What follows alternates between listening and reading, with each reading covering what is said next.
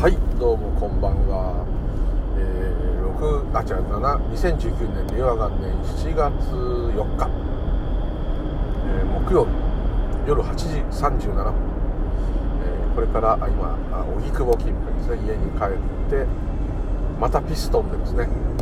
逆戻りして、えー、また軽井沢に行く予定でございますね。ムー流々でございます。今日もよろしくお願い申します。ちょっとね大雨の影響でいろんなところで災害レベル、え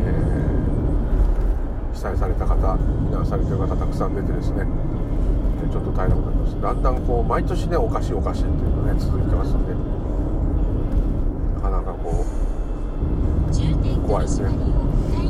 どのぐらいの粘土を持ってっていうんですかね。測定を開始した時からというと長く感じるけど、あのー宇宙の歴史っていうか からしたら一瞬なんでしょうね。そうかもしれませんけども。それでもね今までの観測史上初が続くと、えー、やっぱりちょっと怖いですね、まあ、前も言った通りあの河原に住んでる我々私はですね非常に危険な はい本当に状態で、えー、怖いですね。これから台風が怖いですね。台風のゲリラ雷雨がまた一番毎回危ない。それが一番今のところうちでは被害が多いので今年もビビっていくかもしれない。だんだん台風ができる位置がですね日本寄りになっちゃってるんでもう日本の海で直接できると台風が発生しましたって言った瞬間にもう来ましたってなるらしいですね。和歌山県沖辺りでできちゃうとできたとともにみんな暴風域に入るのでもう逃げられないというかですねあっという間に逃げられてしまう。ちょっとインドネシアの人に言われるとなんかあっちのね南国の出来事のように感じることが起きると。あの建物の作り道路の作りそういうものを全部ね変えていかないといけないというレベルの話をしてる人がいて地震ももちろんそうなんだけども、えそういう恐怖もあると。ですね。非常にこう怖いですね。で今日はですねあの、ま、人それぞれなんですけどもこうあるお宅にお邪魔してですねそこで普通にお食事をしている時にですねそこの家族全体的にま動物が好きじゃないですね。動植物昆虫全部あんまりこう人間以外はやっぱ興味が全くないんです。という感じでお父さんは若干あるのかな。で娘さんはそういう親に育ってきちゃったんで怖いとかね興味がない縁がない触ったことがないとかそういう感じなんですね。で女の子だからやっぱそう昆虫とかそういうのも何も買うこともないしカブトムシとかああいうのも全然一通り買ったことも何にもない触れない怖い。それはそれで、えー、まあ別に構わないんですけどもうんなんとなくですねうん寂しい感じがしてうん前も言いましたけどその奥さんがですね、えー、初めてこう植木というか鉢植えを買ってですねお水をあげたりしてしだしたんですね。でそれでね呼吸を感じてんじゃないかって話したと思うんですけどもまあ、そういうんですけど全部即刻枯れてしまってですね。鉢植えだけずっと残ってるんですけど。ちょっとそういう謎のことがあるんですけど。今日も食事してたらですね、えー、あの鳩の形をしたあウェットティッシュの入り口取り出し口のプラスチックがですね蓋がっていうかワンタッチの蓋みたいな。それが鳩の形だった。私はこうすごくそのセンスがいいというか凝ってると思ってこういう蓋もですねただ機能的じゃなくてちょっとこれ可愛いしかもね自分は動物好きだからもう鳩のデザインっていうのはこうなかなかグッドセンスですでさらに横にあの猫の話を書いた本があったんですね。それを見た時もあこの猫の本は面白そうですねって、まあ、娘さんが読む夏休みの宿題でそれを読んで感想文を書くみたいな。そそそれでもですね奥様はあそうですか。全く動物に興味が湧かないから全然そういうのが分かんないっていうかこういうしきりに言うんですよね。何かトラウマがあるのかなってちょっとね聞いたことないですけどもう魚も食べる以外はやっぱ興味がない。ですね、まあ、魚に興味があるっていうのがちょっとまああれですけど、まあ、昆虫はともかくですね。哺乳類も全く可愛くない。犬も猫も可愛いとも可愛くないとも思わないというか、まあ、全く興味が湧かない。そうですか？ちょっと私と真逆なんですね。私は子供の時かもう本当ね生き物もミミズでもダンゴムシでもアリでもですね今でも嫌いじゃないんですけど見て観察してるとですね非常に面白いですね。でそれはま男の子の方が好きな人多いかもしれないですけどあと熱帯魚もやったり、まあ、大体鳥以外は大体やったかもしれないですけどね。ペレットもいたし、はい、でこうまあハムスターとかねああいうのハツカネズミ。昆虫はもう何種類買ったか分かんない。普通の人は買わないような気持ち悪い虫もいっぱい買いました。今でいうゲテモノじゃなくてそんなにで捕まえてきたやつを飼ってたんですけどね。よく観察してるとですねみんな面白いんですよね。ただちょっとシデムシっていうのだけは気持ち悪かったのと巨大な七節をね捕まえてあれが結構思ったより気持ちが悪いってちょっと思った時はありましたね。夜這い出しちゃってですね。カブトムシとかいうのも全部水槽の蓋の隙間から出ちゃって夜寝てるとブーンとかで飛んでですね部屋の自分のスタンドに。ガッツンガッツン来てうわーとかそういうことありましたけどそのぐらいいっぱい飼ってたんですよもう本当にもういろんな水槽でいろんなもの飼ってカメから金魚から水生昆虫普通の昆虫ネズミ、死んじゃいましたけど、えー、ひよこ、まあ、鶏になる前に死んじゃいましたけど。なっちゃったらどうすんだろうってね。結局食べちゃうのかなとかわかんないですけど。食べるような鳥っていうのはそれなりにそういう育て方してんだろうなとちょっと思ったり。分かりませんけど、ま、残酷なこともいろいろしちゃったけどももうカエルからも全部ですもうヤモリ、えー、何でも買ったの。赤原の金銭イモリカメも何種類買ったかなもうそういうの大好きなわけですねですけどそれはもうどうしても分かんないんですね。で旦那さんはそこまではそうじゃないんだけど、まあ、飼うっていうことはないと。ただその動物の番組っていうのは絶対見なくって動物の番組や映画が始まったら即刻チャンネルを変えてしまう。やっぱどうしようね面白くないんですね。だからライオンがどうしようが他のいろんな生態の生き物がどうしようがあの人間のことしかやっぱ興味がないと。なんか芸能人とか流行りのものとか、うん、あとはそういう学問とかね。文明文化、その中には必ず動物は入ってるんですけどもまあね、だから食べ物としては興味があると。これが美味しい。あの魚が美味しい。この肉がいいと。それは興味あるんだけどもその生き物自体にはどうしても興味が湧かないなんでだろうってね、逆に聞かれるぐらいなんですけどさ、ちょっとわかんないです。ずっとそうですけど、ずっとそう、子供の時から全く興味がない。でね、動物好きな人多いから、ね、特に女性は好きな人が男性より多いから、驚いちゃうと。男性でハマっちゃうと、女の人よりもハマっちゃうとか言ってたまあその通りなんですけど。かといって爬虫類とか、ね、虫はもう死ぬほど嫌いって言ってましたから、まあ、まあまあ別にそれは悪いことじゃないですけどね。でもあそこまで断言する人っていうのはね生まれて初めてだしあったんです。あ犬苦手猫苦手ってこういう人はいますよ。別にいいですよ。でもそれが好きな人がいても構わないっていうかでテレビでなんかそういう動物の生態のやつをたまには見る時もあるしアニマルプラネットとかいうの、まあ、そういうのはもうついてたら嫌だしコマーシャルでもこう動物を使ってるコマーシャルを使ってると別に見たくはないとかそういうことはないんだけども別にまつまらないからこう見ないっていうんですかね。何かトラウマがやっぱあるんじゃないかと私思うんですけどね。これで食べられないんだったらなおさら本当に嫌いだと思うんです前ですね毛の生えてる生き物は全部ダメっていう方がいてですね。逆にヘビとか昆虫が大丈夫っていう方がいて毛が生えてる。哺乳類が多いですねダメなんですね。鳥もダメなんですよ翼が。それで嫌でぬいぐるみもダメなんですよ。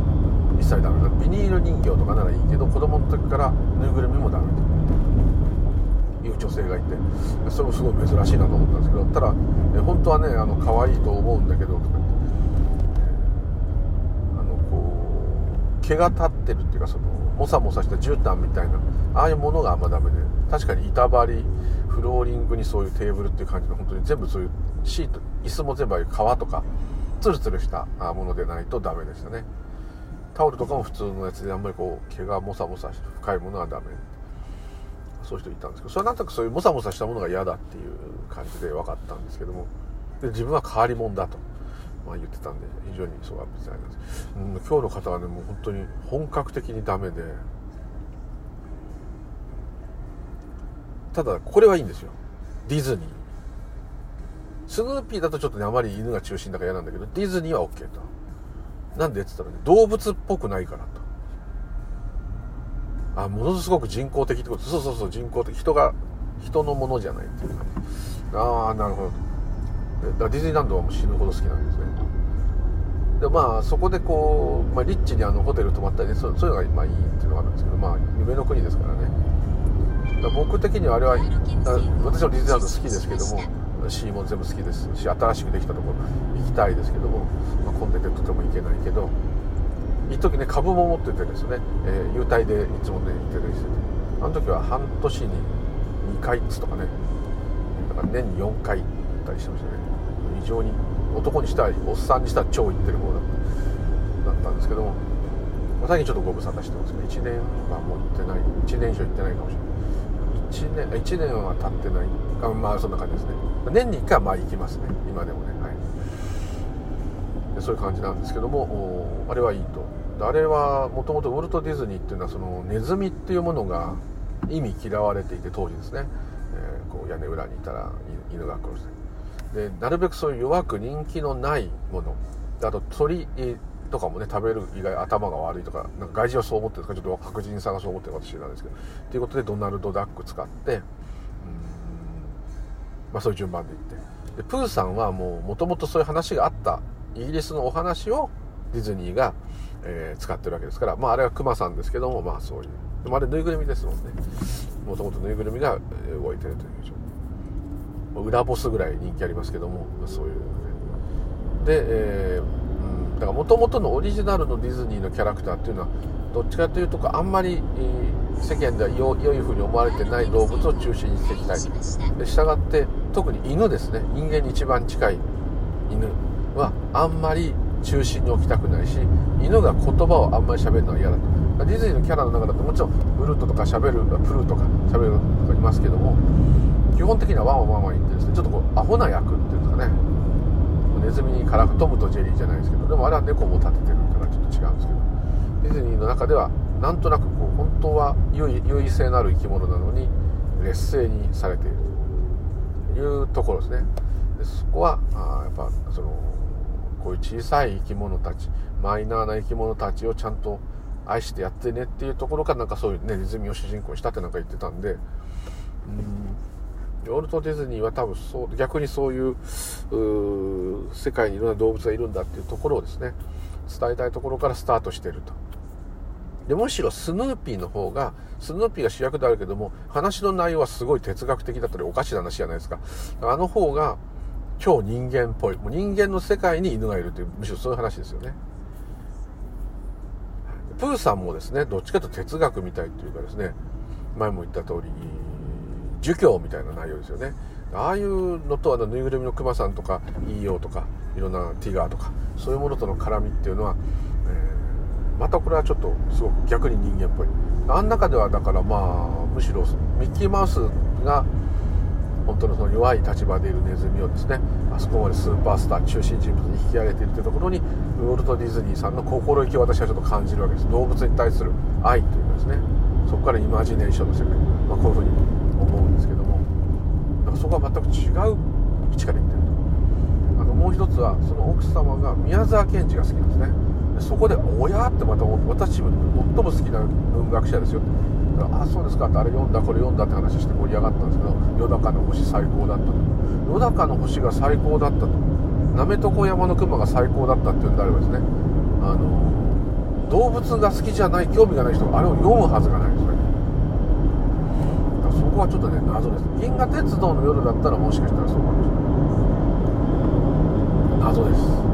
ただすごくそこは冷めきっているというかですね。でまあなんでかというと今日はですね悪夢をいっぱい見るしょっちゅう金縛りに遭う昔からそうなんだと。それで寝不足になって体調を壊すことが未だにある。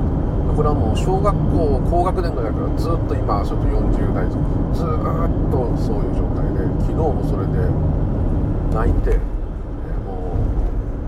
スマホが濡れてスマホが涙で濡れて壊れちゃってんじゃないかと思うぐらいびしゃびしゃになること泣いて唾じゃないですかって言ったら唾じゃない。ですそんで泣いてたら普通起きちゃうんじゃないですかって言ったら半寝で泣いてるんです怖い。怖い。何が怖いですか？未来が怖いですかってまあそうですね。うん。なるほど。だってどんな恐怖なことが起きるか分かんないじゃないですか。それはその通り。それでずっと怯えてるのがこの自我のね特徴ですからその通りなんです。それはすごくじゃあやっぱ癒しが必要ですそうなんです。そこで動物じゃ癒されないと。癒されない動物なんか悪いけどどうでもいいじゃない。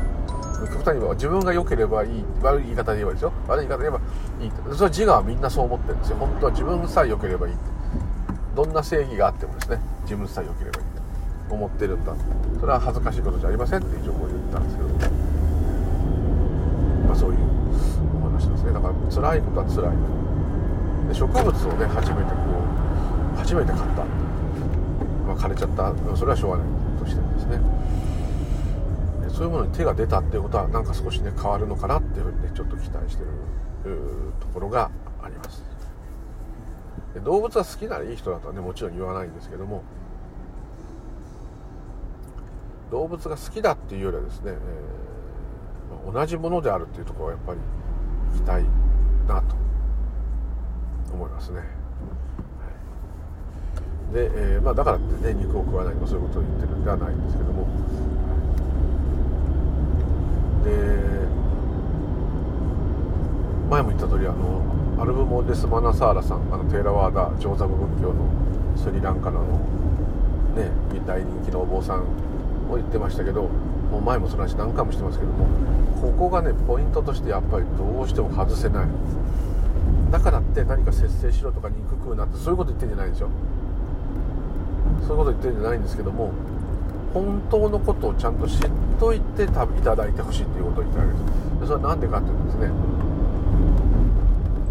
その奥さんに自分が育ってきたものは何が今までこうやって何とかやってこれたのは何どういう理由があったからですかって聞くとですね、まあ、別にそれはおかしい普通の人はそう言っちゃうんだけどやっぱまあ親が産んでくれてでそんな恐怖の毎日なのに生まれてきたことが嬉しいですかって聞いたら、まあ、生まれちゃったんだから嬉しいっていうかしょうがないですよねってああはいはいで、え、最初はあ、まあ、親おじいちゃんおばあちゃんもいたんでそれに教わってでも学校の先生に少しいい先生がいてでその方に教わってで、まあ、中学高校大学とまあこう来てですね。で今の旦那に出会ってこうという話をして、えー、でいろんなとこで働いたおお金を稼いでなんとかやってこれたと。自分でやってきたんですね。そう自分で、えー、だいぶ頑張りましたね、まあ、今はね主人のあれもあるけれども話をされまあ普通ですね。普通です。普通なんですけどもこれをそのアルブモ・デス・マナサラさんとかブッダに言ったらですねアホかとなってしまいます。当然私もずっとそういうふうに思っちゃってました。誰さんのおかげでああこの時自分が稼いだお金がでこれ買ってちょっと楽しかったなとか誰かが買ってくれたからそのお金で生きれたなとか親がこうしてくれたから助かったなとそれはもちろんそういうこともある。それはもちろんその通りなんですけど違うんですよね。あのああいう方たちの言う言葉。アルボーデスマサーさんは前も言った通り野菜や肉です。食べ物です。あなたが育ってきたのは親でも先生でも何でもない。あなたはここまで生きてこれたのは食べ物があなたをそこまで維持をし命の維持をしてきたわけですと。でしかもそういうことがご縁として起きているのです。だ全て縁起なんだけども感謝するんであればせめてですね普通に自我で完結するんであれば食べ物栄養に感謝する。水とか酸素とか。あと体がそういう病気に負けないでなんとか病気になったかもしれないけどもなんとか今いるってことは持ってるわけですから。それ以外にそれがまず先でまあ極端に言えばそれでみんな生きてるわけだからそれに感謝したら他に感謝するものってないと、ここまで言い切る。親なんか出てこない。恩師なんか出てこない。自分で働いたお金もらったお金なんか出てこない。出てこないんですよ。食事を作った人食事をその農家の人お米の農家のおかげだ。それも出てこないですよ。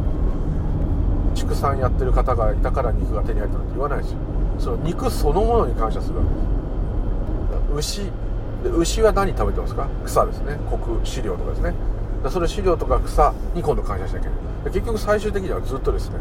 その天然のものしかないわけですね。それが全部栄養のもとです。から水にしろ塩にしろ全部そうですね。そういうことです。日本は昔から山とか川とか生き物とかいろんなものを神様としてね神道で拝んできたわけだからそれが八百万の神になってるわけですからもともとそういうものに自然に敬意をね払って感謝するっていう大事なんですね。素晴らしい、えー、まあ、ヒンズー教もそういうとこはもともとあったんですけどそういう風習っていうか習慣があるのにですね。なんだと。人間がやったことばっかし褒めてるじゃないかと。どこ見てんだと。お前の心臓今誰が動かしてんだと。いいよ科学的に言えば自律神経だろうと。自律神経を誰が動かしてんだよと。だ体です。いいよ体です。脳みそですでもいいよと。中枢神経でもいいよと。小脳でもいいよと。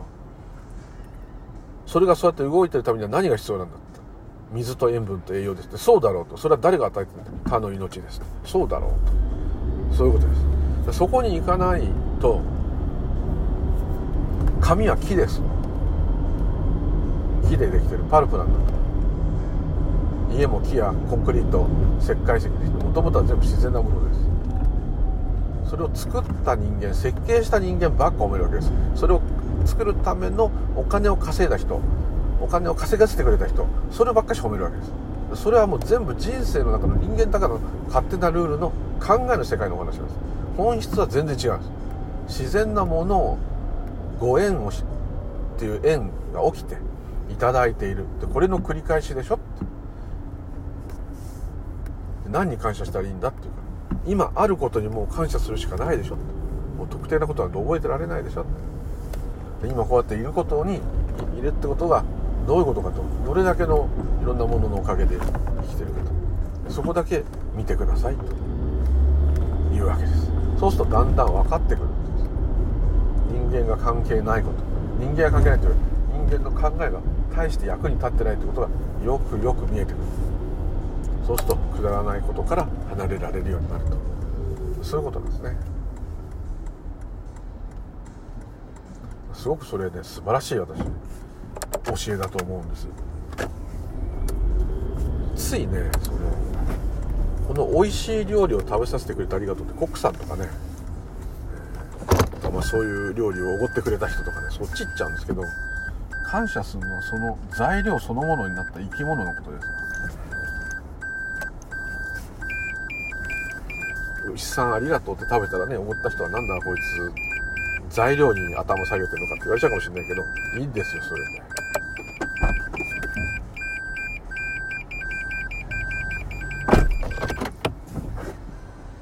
なんかそれを聞いた時に考えた時浮かんだ時にその教えっていうかですねこれぞ仏教と思いましたね。はい。っていうところでちょっと短いんですが、終わりたいと思います。どうもありがとうございました。ムーリュウジでございました。